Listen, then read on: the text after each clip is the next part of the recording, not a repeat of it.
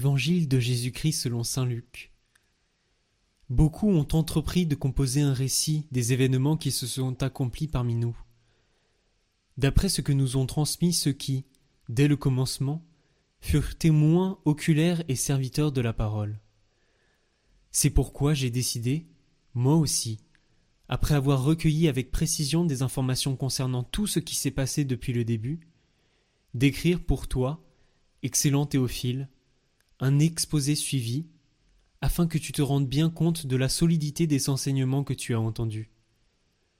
Il y avait, au temps d'Hérode le Grand, roi de Judée, un prêtre du groupe d'Abia, nommé Zacharie. Sa femme aussi était descendante d'Aaron, elle s'appelait Élisabeth. Ils étaient l'un et l'autre des justes devant Dieu. Ils suivaient tous les commandements et les préceptes du Seigneur de façon irréprochable. Ils n'avaient pas d'enfants, car Élisabeth était stérile, et, de plus, ils étaient l'un et l'autre avancés en âge. Or, tandis que Zacharie, durant la période attribuée aux prêtres de son groupe, assurait le service du culte devant Dieu, il fut désigné par le sort, suivant l'usage des prêtres, pour aller l'offrir l'encens dans le sanctuaire du Seigneur. Toute la multitude du peuple était en prière au dehors, à l'heure de l'offrande de l'encens. L'ange du Seigneur lui apparut, debout à droite de l'autel de l'encens. À sa vue, Zacharie fut bouleversé et la crainte le saisit. L'ange lui dit Sois sans crainte, Zacharie, car ta supplication a été exaucée. Ta femme Élisabeth mettra au monde pour toi un fils, et tu lui donneras le nom de Jean. Tu seras dans la joie et l'allégresse, et beaucoup se réjouiront de sa naissance. Car il sera grand devant le Seigneur. Il ne boira pas de vin, ni de boisson forte, et il sera rempli d'Esprit Saint dès le ventre de sa mère. Il fera revenir de nombreux fils d'Israël au Seigneur leur Dieu. Il marchera devant, en présence du Seigneur, avec l'esprit et la puissance du prophète Élie, pour faire revenir le cœur des pères vers leurs enfants, ramener les rebelles à la sagesse des justes, et préparer au Seigneur un peuple bien disposé. Alors Zacharie dit à l'ange Comment vais-je savoir que cela arrivera? Moi, en effet, je suis un vieillard et ma femme est avancée en âge. L'ange lui répondit Je suis Gabriel, et je me tiens en présence de Dieu. J'ai été envoyé pour te parler et pour t'annoncer cette bonne nouvelle. Mais voici que tu seras réduit au silence, et, jusqu'au jour où cela se réalisera, tu ne pourras plus parler, parce que tu n'as pas cru à mes paroles.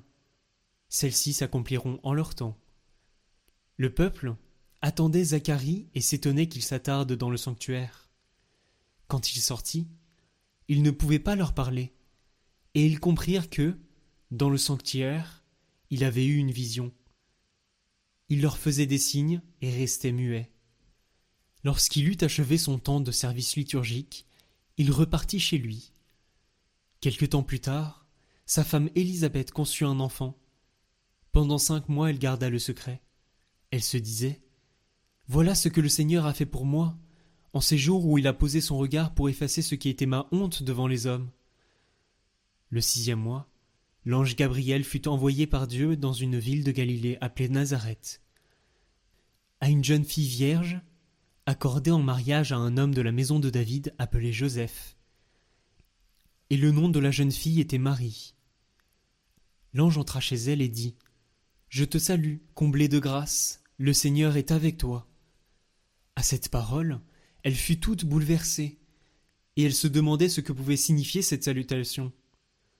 L'ange lui dit alors Sois sans crainte, Marie, car tu as trouvé grâce auprès de Dieu. Voici que tu vas concevoir et enfanter un fils. Tu lui donneras le nom de Jésus.